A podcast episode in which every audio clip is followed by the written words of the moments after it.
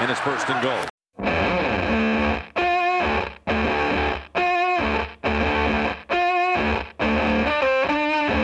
В книге Дугласа Адамса «Путеводитель для путешествующих автостопом по галактике» все разумные расы ждали ответа на главный вопрос жизни, Вселенной и всего такого. Ответ должен был решить все проблемы Вселенной. Он был получен в результате 7,5 миллионов лет непрерывных вычислений на специально созданном компьютере. Ответ на этот вопрос был 42.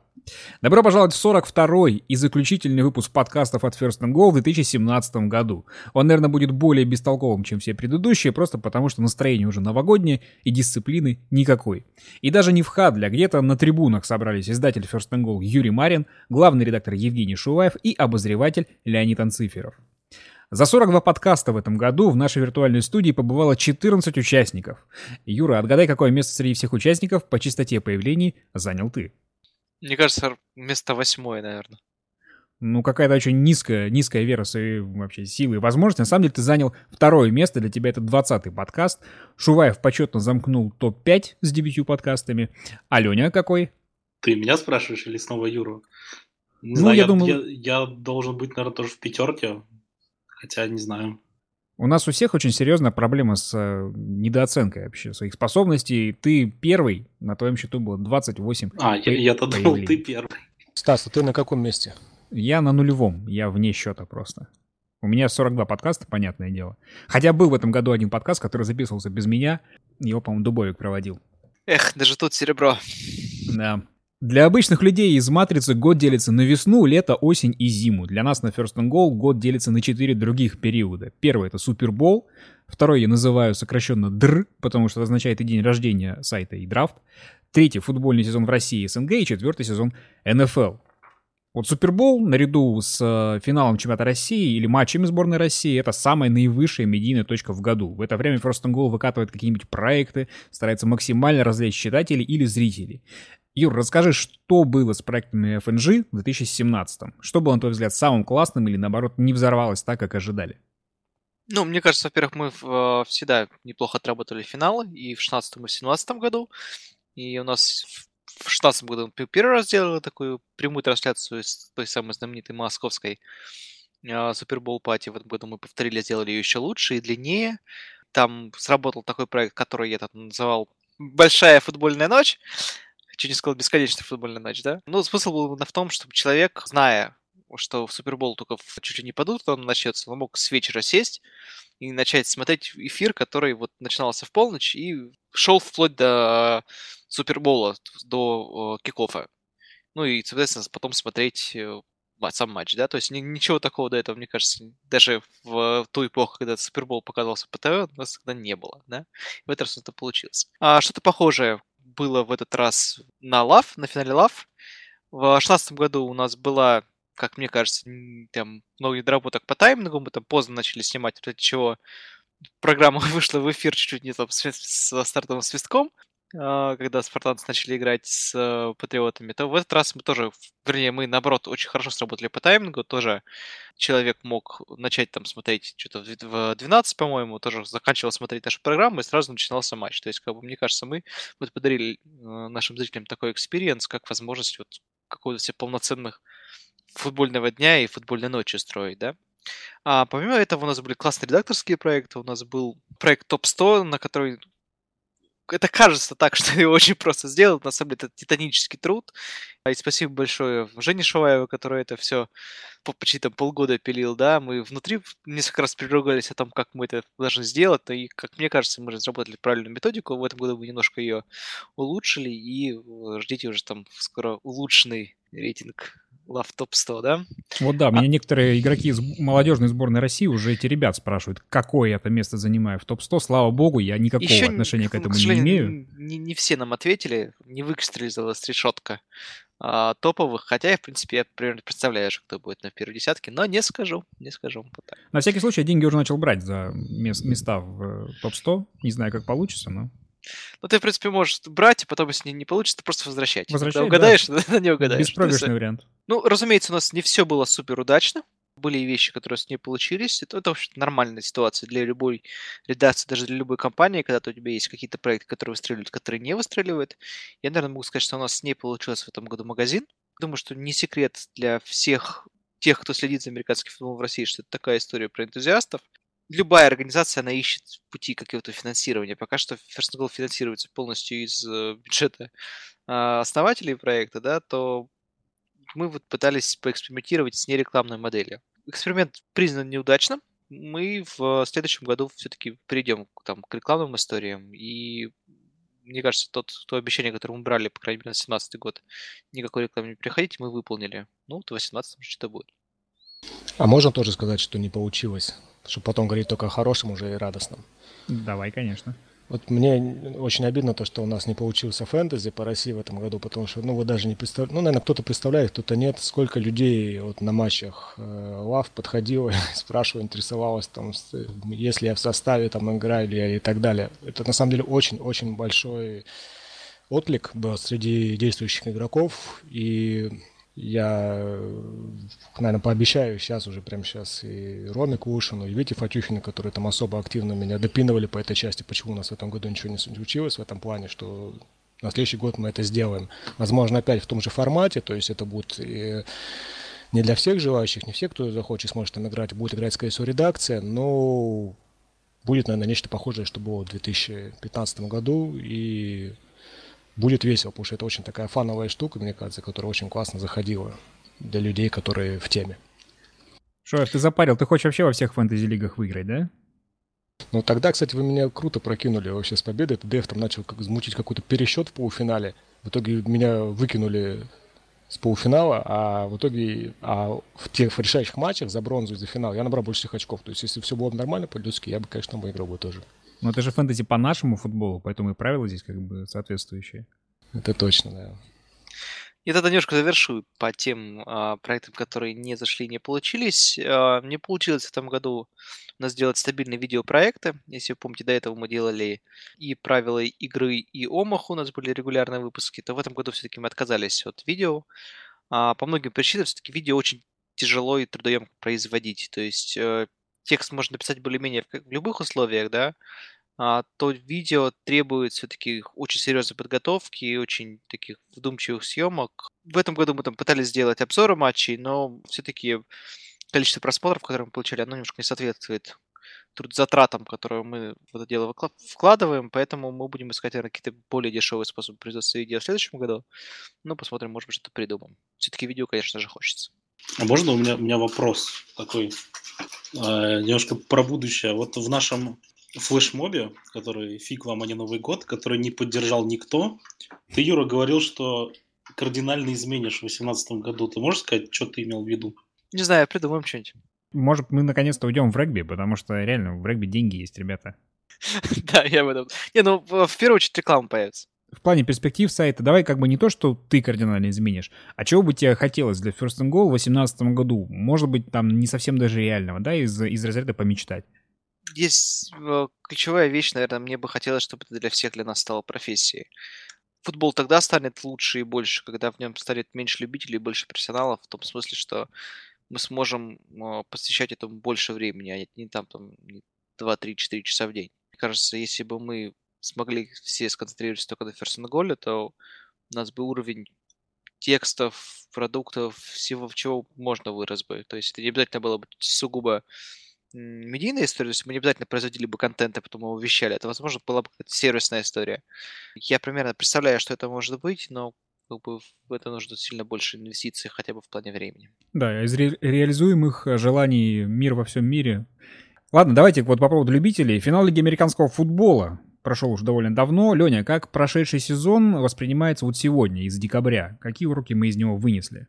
Это будет немножко банальная стартовая мысль, но вот сейчас из декабря он воспринимается как что-то очень далекое, потому что, по-моему, этот сезон для всех и игроков, и зрителей, и как-то так организационно он закончился с финальным свистком, и там и остался где-то на Сапсан-арене ну, почти ни в каком виде не перешел дальше. То есть мы все начали готовиться, кто-то раньше, кто-то позже, сделали паузу, отдохнули и смотрим только уже на 18 год. Каких-то там особых новых эмоций а, в плане а, этого сезона не, у меня, по крайней мере, не появилось.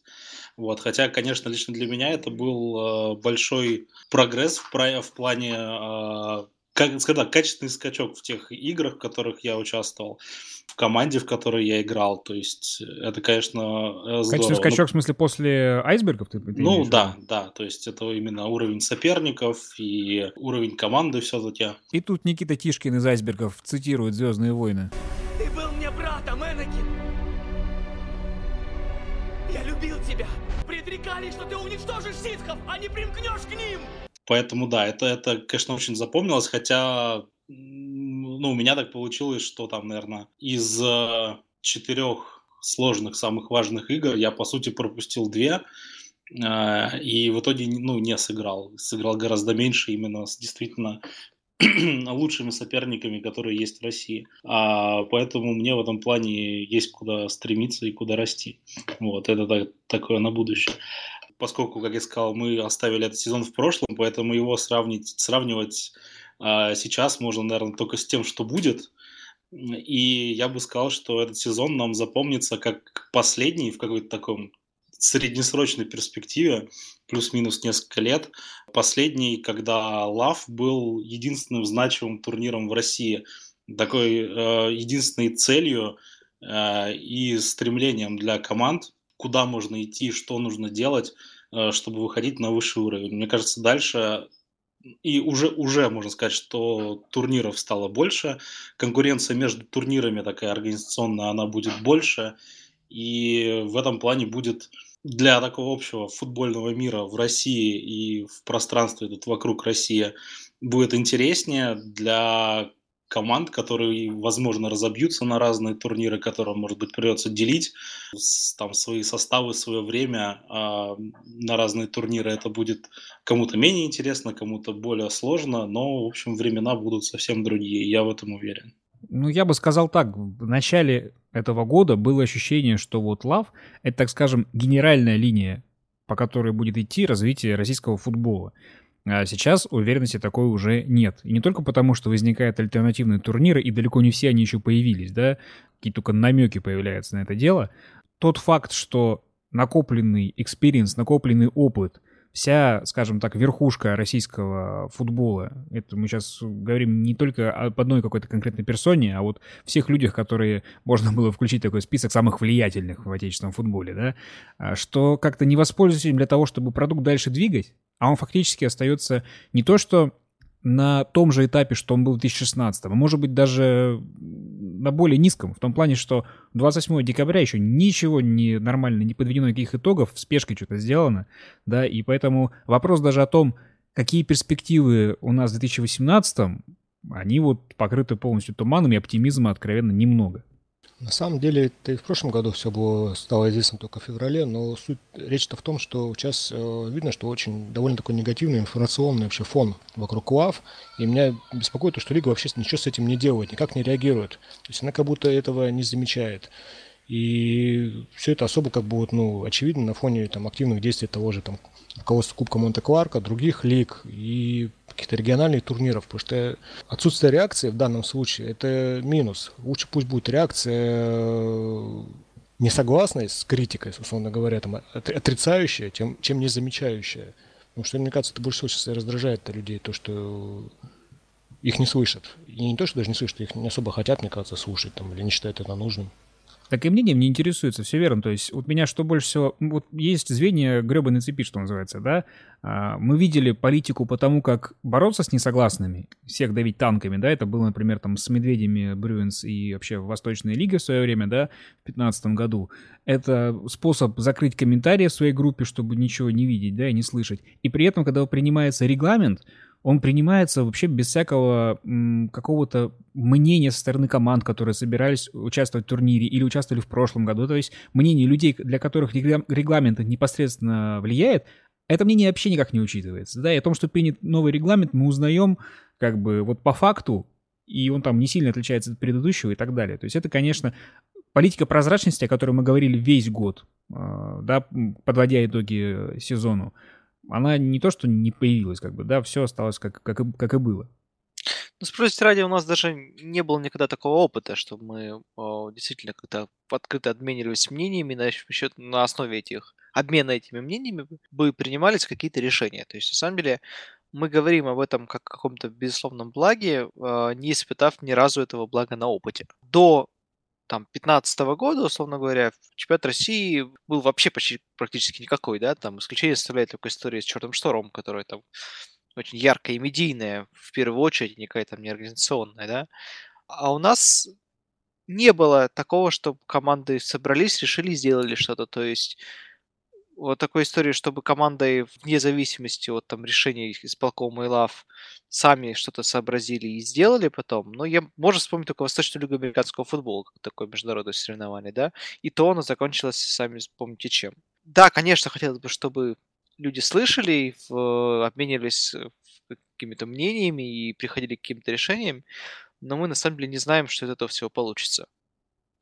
Но мы опять тоже отчасти об этом говорили, о том, что не хватает определенного такого профсоюза команд, да. Единственный позитивный момент э, связи между, чуть не сказал, владельцами команд, э, руководителями команд был на Кубке регионов, когда приезжавшие команды, да, они как-то держали связь друг с другом, обсуждали эту проблему с э, выплатами за судейство и так далее.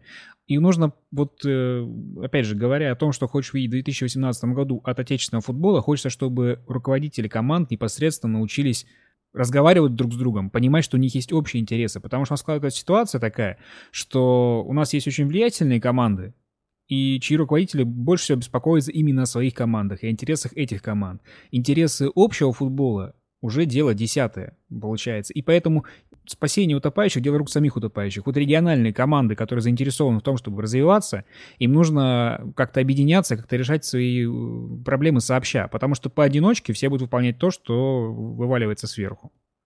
Я тут добавлю еще, что вот помимо этого расслоения, э, там на два уровня, там команд влиятельных, невлиятельных, есть еще третий уровень. Это э, все, что связано с вот этими джар-историями, там, Министерством спорта, аккредитациями и прочее, потому что откуда еще там в регламенте взялись эти жуткая для региональных команд градация по взносам, вот, э, я кроме как вот этих вот историй с наращиванием какого-то аппаратного веса в министерствах, ну, не вижу, она абсолютно не оправдана, и это, ну, один из ну, больших шагов назад, и поэтому Лав может собраться в гораздо-гораздо более меньшем составе, чем могла бы. Вот это, ну, мне кажется, таким главным моментом. Регулярный сезон НФЛ еще официально не завершился, но интриг осталось не так уж и много. Определенные выводы уже можно сделать. Жень, какое у тебя впечатление осталось от сезона?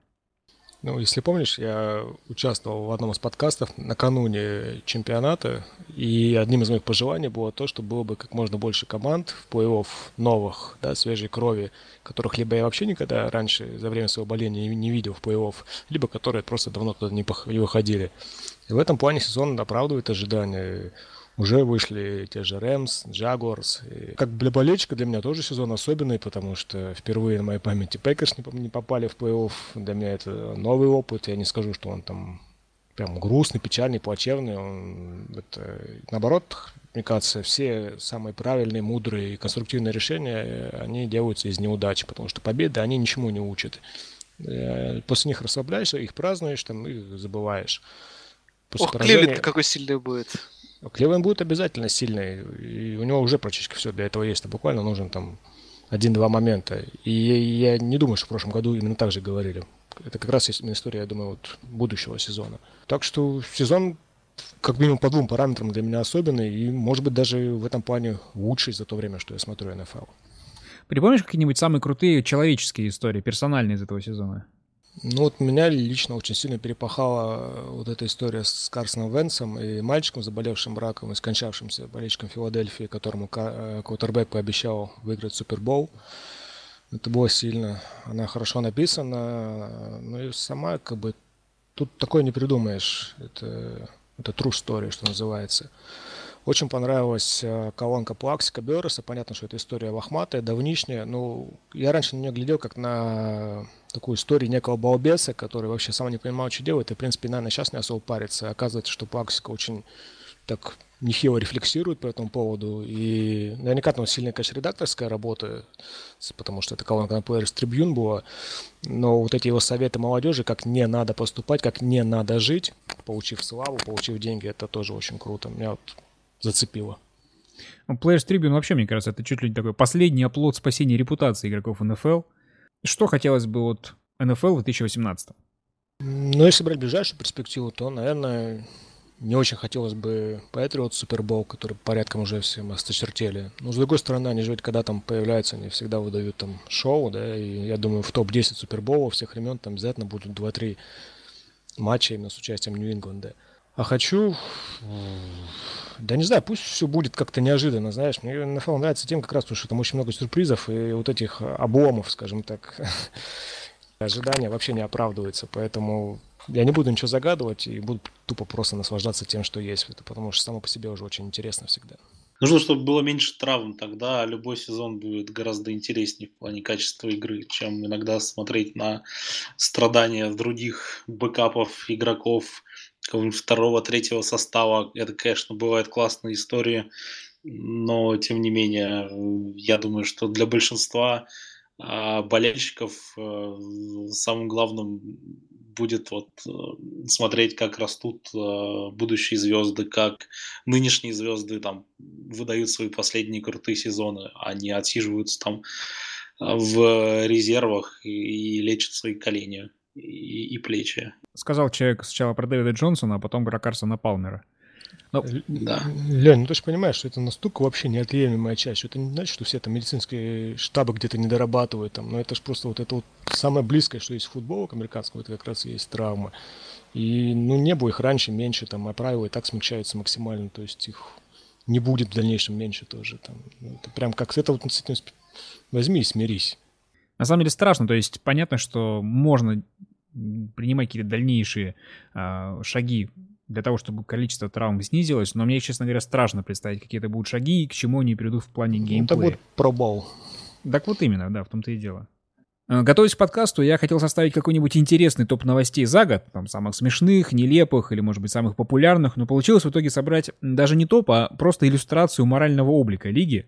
Э, за этот год мы стали не только лучше разбираться в человеческой анатомии, особенно по части коленей, но неплохо поднаторели в юриспруденции. Итак, если вы хотите узнать, что из себя представляют обычные новости из НФЛ, представляю праздничную подборку заголовков. Дэрил Ривис сдался полиции после нападения на двух молодых людей. Чемпион Супербола Майкл Флойд отправится в тюрьму на 24 дня. Маршон Линч выбил телефон из рук подростка. Герой фильма «Невидимая сторона» Майкл Ор напал на водителя Uber. Кэм Ньютон на пресс-конференции. Забавно слышать, как женщина говорит про маршруты. Тренер Майами подал отставку из-за видеоролика, на котором он употребляет кокаин. Владелец Тексанс назвал своих игроков заключенными в тюрьме. И Джош Гордон признался в употреблении наркотиков или алкоголя перед каждым матчем. Потеплело на душе, правда, пацаны? Это такая же, примерно как вот, вот травмы и вот эти все скандалы такие, связанные с идиотским поведением. Все где-то рядом. Так мне обидно за Кама Ньютона. Мне кажется, он тоже стал какой-то вот жертвой вот этого всего харасмента истории в США, всех харасмент истории в США, хотя не имел в виду все то, что он, то, что услышали многие. Да слушай, ну тут вопрос не в харасменте, он просто гопник в каком-то смысле. Он просто не... Не, он хам, безусловно, хам, да. Но я чувствую, как его обида, как говорят там, что это у вас там бегут неправильные маршруты. Он-то знает, сколько труда за этим, за этим стоит. Он chosen. Там, причем это далеко не первая история, на самом деле, Ньютона такая, там уже, и причем в отношении, как бы, такого довольно пренебрежительного отношения к женщинам в спорте. Вот, это за ним уже было замечено. А новогодние каникулы – хороший повод наверстать упущенное за год или, может быть, даже перечитать, пересмотреть самые любимые. Давайте поочередно вспомним самые крутые материалы в американском футболе, которые выходили у нас на First and Goal, или, может быть, на других ресурсах, которые мы почему-то не украли или не перевели. Это не обязательно могут быть самые популярные материалы, а вот именно те, что вас зацепили. Давай я начну. Ты же не просто так, наверное, позвал в подкаст, надо тебя похвалить за это. Вот мне очень понравился материал, который называется «Игра тупых пиндосов». Там говорится про причины для ненависти к американскому футболу. Ну, там прям вот вообще супер разложено все по полочкам. Нравится форма, нравится содержание. И очень круто, что этот материал как раз очень так срезонировал хорошо и правильно, самое главное. То есть никто не увидел какого-то такого хейта к этому виду спорта, а именно он как немножко так урезонил у тех, которые где-то кто-то по нас понаслышке что-то знает да, об Амфуте, но совершенно в нем не разбирается и не смотрит на тонкости, и, соответственно, делает поспешные вот такие странные выводы. Если брать свои тексты, надо же себя похвалить любимого, то, то вот помимо отмеченного вами с Юрой топ-100 лав, который действительно был очень масштабным проектом, который мы делали все редакции, я в нем тоже участвовал, это, наверное, еще два материала с владивостокскими пандами. Причем в одном случае моей заслуги как раз никакой нет, потому что они сами написали про свой выезд в Китай полностью, без никаких вопросов. Это был супер бомбовый вообще просто текст с классными видосами, с отличным юмором. А предшествовало ему интервью с капитанами панд, которые приехали в Москву, предложили встретиться. Мы очень круто посидели, поговорили. По-моему, вышло одно из самых живых, веселых таких и содержательных вью за все время существования сайта. Э, ага. Жень, можно сказать, что они для тебя почти земляки? Да нет, нет, на самом деле, там три часа на самолете лететь, то есть они такие же земляки Юры, там, то есть им до Сибири столько же, сколько до Камчатки. Нет, там менталитет, психология, там нет такого чего-то общего, просто, ну, вот именно конкретно э, они крутые. Может, и не все такие игроки, хотя, мне кажется, там команда, что надо вообще. Ну, все-таки от Владивостока до Новосибирска лететь не три часа побольше, там часов пять, мне кажется. Мой любимый материал, такой по важности я его выделю вперед, это, безусловно, интервью Александра Ковригина. Мы с Евгением Дубовиком слетали туда, на Урал, и пообщались вот с этой вот живой легендой американского футбола, прикоснулись так вот к истории и увидели внезапно для себя не человека, который там живет прошлым и просто вспоминает вот они-то в 90-х, о, они-то были гораздо круче, чем мы сейчас, да, а, а наоборот, человек очень живо интересующимся все, что, всем, чем происходит в футболе сейчас, и рассказывал, рассказывал нам какие-то потрясающие истории. Не все из них мы могли публиковать, к сожалению, на сайте, потому что там они имели э, военного характера свойства, но тем не менее, мне кажется, очень важная история для нас как издания, потому что никто до этого не, не занимался хронологией развития американского футбола в России, почему-то не, не придавая этому большого значения. А вот мы-то занялись, я считаю, это очень важной миссией для нас. Мы обязательно будем делать это дальше и больше интересных вещей раскапывать. И только держитесь. Еще эта история у нас стала своеобразным мемом в редакции, потому что ребята слетали в июне, да, насколько я э, помню, а история у нас вышла в октябре. Это был главный, наверное, долгострой за всю историю сайта в плане материалов. Ну, вообще, интервью такие длинные и тяжелые, как бы сложно расшифровывать, переводить потом в текст. Я вот сейчас расшифровываю еще одно интервью, я не буду говорить с кем, тоже очень важное и содержательное. Я надеюсь, оно выйдет у нас где-то, я думаю, в феврале, потому что я сейчас, к сожалению, на месяц почти уезжаю в отпуск, но это тоже будет долгострой, и я не помню вообще ни одного интервью, которое мы быстро бы выпустили. То есть тоже Фил Лакет в 2015 году, по-моему, я тоже месяца два его делал. Да ты же там болел тогда жестко. Так это мне и позволило его выпустить, потому что лежал в больнице, мне нечем было заняться. Поэтому я сидел и расшифровывал его. Вообще, в истории First and Goal вот э, нездоровье очень часто вообще благотворно сказывается на всем, что происходит. А, Леня, твои тексты, которые ты хотел бы посоветовать перечитать или, может быть, открыть для себя впервые? Я, наверное, выделю один, и это перевод перевод истории про Брайана Кинчина, который э, вышел где-то там в районе Супербоула. Эта история, она мне очень запала именно тем, что скажем так, очередным подтверждением того, что что бы ни придумали, не знаю, писатели, художники, режиссеры, сценаристы там Голливуда, где-нибудь еще, все равно жизнь, она сделает круче и э, черпать вдохновение можно из реальных историй. Поэтому обязательно найдите историю Брайана Кинчина, она переведена, а она очень классная, и при том, что она э, была на фоне ну, такого события, как э, победа Патриотс в Супербоуле 2003, она была практически незамечена. Это такая история фоновая человека, на которого обращают внимание там пару раз за матч. Стас, ну и будет странно, если шеф-редактор не поделится своим мнением. Обязательно поделюсь. Я назову четыре текста. У меня даже их было больше, слава богу, вы назвали несколько. Первое — это потолок зарплат в НФЛ, э, история, которую у нас э, Намик писал, и она же была приправлена инфографикой собственного производства, которая подробно и очень понятно рассказывала о том, что такое этот самый потолок зарплат, потому что для новичков это вообще понятие, особенно новичков вообще в американском спорте, да, это понятие а, такое новое, и там очень, очень, все наглядно рассказывалось. Именно вот за счет того, что она была такая иллюстративная, да, это такой графика плюс текст, это смотрелось очень выигрышно. Затем тоже от Намика Национальная лига допинга, на чем сидят игроки НФЛ. Потому что вот э, история о том, что в НФЛ игроки едят для того, чтобы выглядеть вот так круто и так играть, это, учитывая, что там ВАДА их никак не контролирует, это вообще такой немножко темный лес, да. В этом отношении он сделал очень неплохое такое собственное расследование. Из переводных текстов самая долгая игра в карьере Пейтона Мэддинга. Вадик Борисов переводил текст Sports Illustrated про то, э, как Пейтон Мэннинг был свободным агентом. Уникальный случай, чтобы кутербэк такого уровня выбирал между командами, которые, за, за которые хочет играть. И там вообще последовательно рассказывалось, что каждый день он делал, с кем разговаривал, куда летал. Тоже такое журналистское расследование. Не наше, к сожалению, но тем не менее весьма интересно. И последний текст, который я хотел выделить, это от наших партнеров, от Business Online, аферы по-вашингтонски, а, когда фанатов Вашингтон Редскинс пригласили как бы на такую своеобразную лотерею рождественскую, и на самом деле только для того, чтобы задержать большое количество преступников. А, Все это было разыграно. Удивительная история, на самом деле, естественно, как бы, которая происходила в реальности, и в этом отношении стоит прочитать, по-моему, вообще каждому любителю не просто спорта, а вообще крутых историй.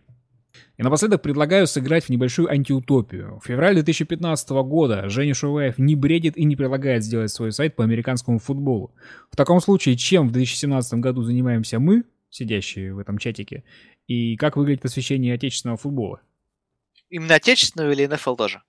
Слушай, ну, можно сказать и про НФЛ, хотя мне кажется, что в этом отношении, ну, все не так не так сильно Не, ну просто в, в НФЛ-то очевидно, что был и есть а, прекрасный NFL Рус, да, который, мне кажется, внес бы этот флаг и дальше. И а, паблики был... ВКонтакте. Ну и паблики ВКонтакте, разумеется, да. А в России, ну, во-первых, мне кажется, что медийные таланты э, Артема Полякова бы сыграли какую-то свою роль, и потому что, как в этом году мы видели, а, что паблик э, Love, он так обрел большое количество интересных материалов, там была инфографика у них, собственно, они регулярно какие-то топы выкладывали, да, то есть мне кажется, в принципе, а, наверное, не было такого большого количества текстов, но новости там о трансферах и там о каких-то ключевых вещах, о статистике, она, они бы выходили. Ну, то есть, наверное, не в таком виде, как у нас. Мы просто любим длинные тексты в, в репортажи, фотогалереи и так далее.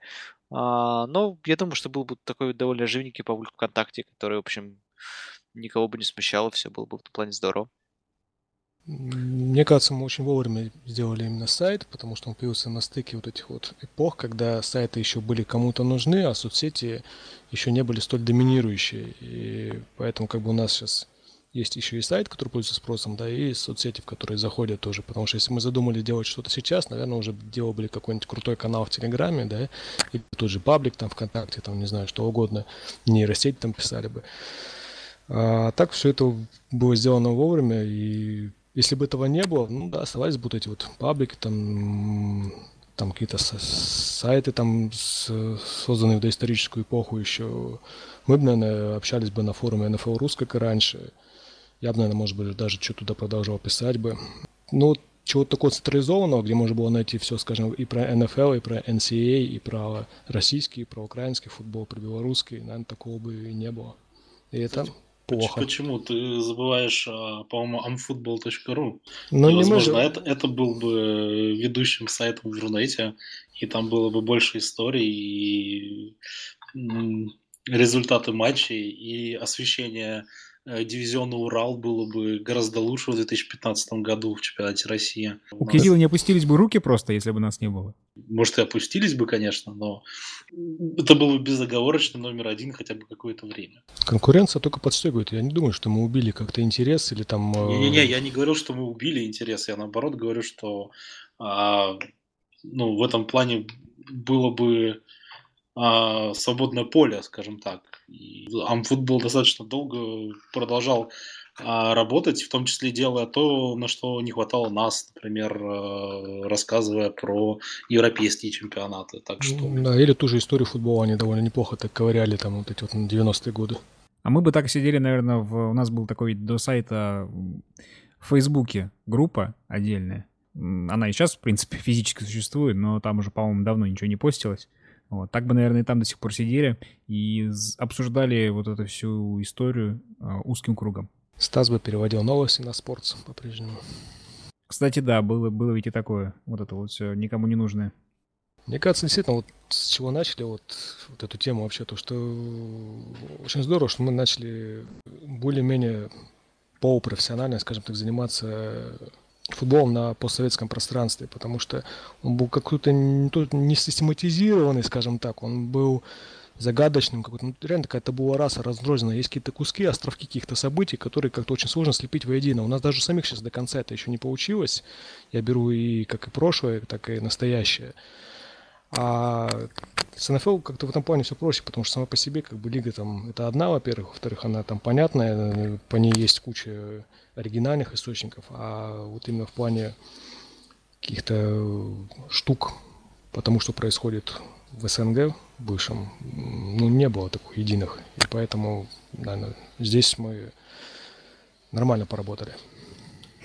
Мне приятно думать, что, наверное, людей, увлекающихся футболом, было бы меньше, в том плане, что мы э, своим существованием и попыткой как-то для людей все простенько все это дело объяснять, увеличили фанбазу американского футбола как в России, так и американского футбола в США, разумеется. А, вот, особенно эта серия «Уровень Изи», которая Стасик делал в прошлом году, она, конечно, мне кажется, очень способствовала тому, что ну, много людей, которые пришли в американский футбол, не понимая ничего, ну вот что-то для себя узнали и открыли, и продолжали им увлекаться дальше. Да, потому что как раз вот Почему я, собственно, запостил в ВКонтакте вот эту ссылку, да, на хэштег по этому уровню Юзи, потому что мне несколько человек написали, типа, вот, ребят, к нам приходят сейчас новички, там, задолбались объяснять там все популярно, вот просто дайте тупо ссылку на вот этот цикл там, пусть они перечитают, а потом, типа, к нам подходят. Я когда вообще говорю о том, что мы делаем в американском футболе, я это сравниваю немножко с построением коммунизма.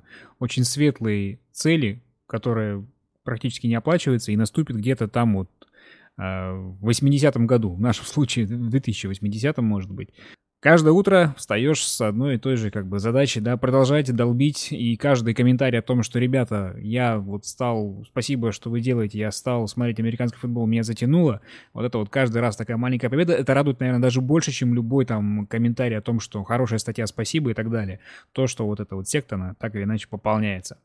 На этом на сегодня все. В Хадли болтались Юрий Марин, Евгений Шуваев и Леонид Анциферов, а также ведущий Станислав Рынкевич. Хороших вам боулов, заключительных матчей регулярки НФЛ и, конечно, новогодних праздников. Счастливо!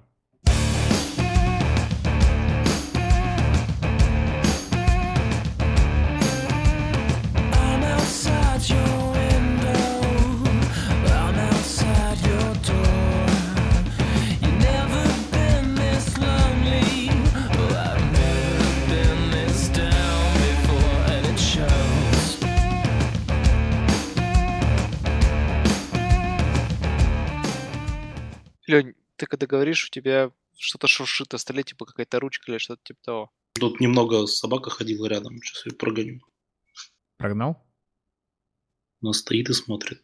Ну ладно, а то сейчас кусаться, кусаться начнет.